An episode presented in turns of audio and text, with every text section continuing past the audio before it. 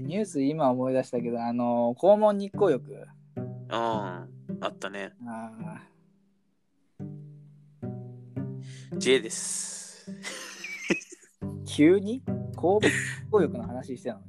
リヒト肛門日光浴の話からスタートです、今回は肛。門、あれ、なんか意味わかんなくないいや、でも当たんないもんね、普段。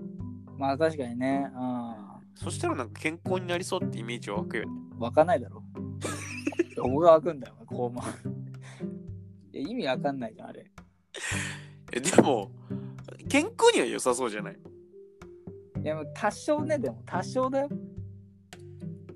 普段当たってないとこが当たるから、少し健康になるぐらいじゃない実験してたやつ何者なんだろうな。いや、すごいよな。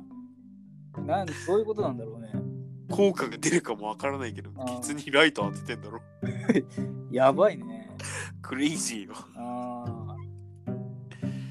そいつが今回のクレイジー大賞でしょ。なんなんそれは。ジョーカーが11月、12月は肛門ライト。いや、それな。まだあるぜ、12月。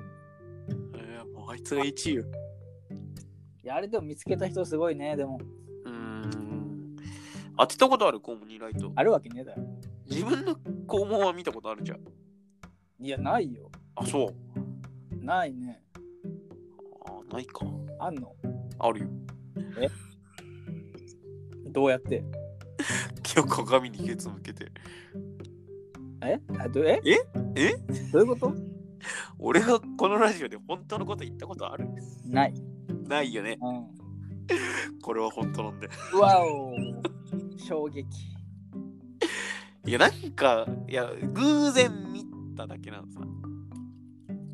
グーだって手使わないやつでしょいやだから友達がガシッ使って、うりゃーって言って、やめろやーって振り返ったら自分のケツの穴が見えて、ああ、そうだ、一瞬か、そしたら。うん、うわーって思って。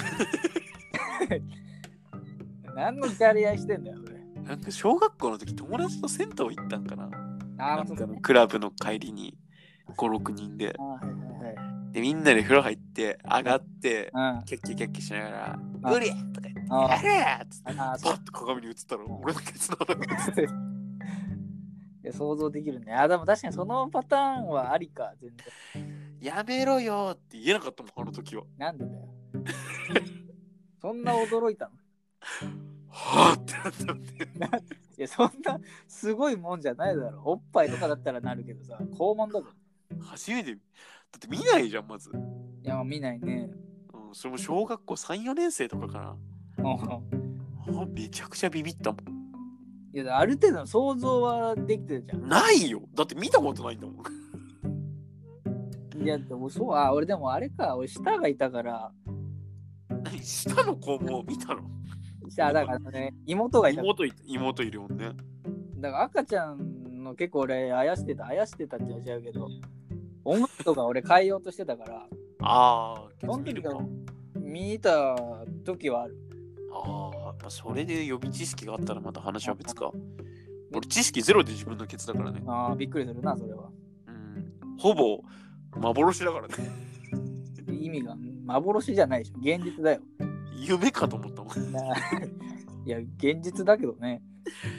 あれはびっくりしたな。うん、肛門と。いうことで今回はケツ穴特集。ケツの穴特集ね。エピソードないわ、ケツの穴に関しては。俺も終わりです。ないっすね。今回は終わりです。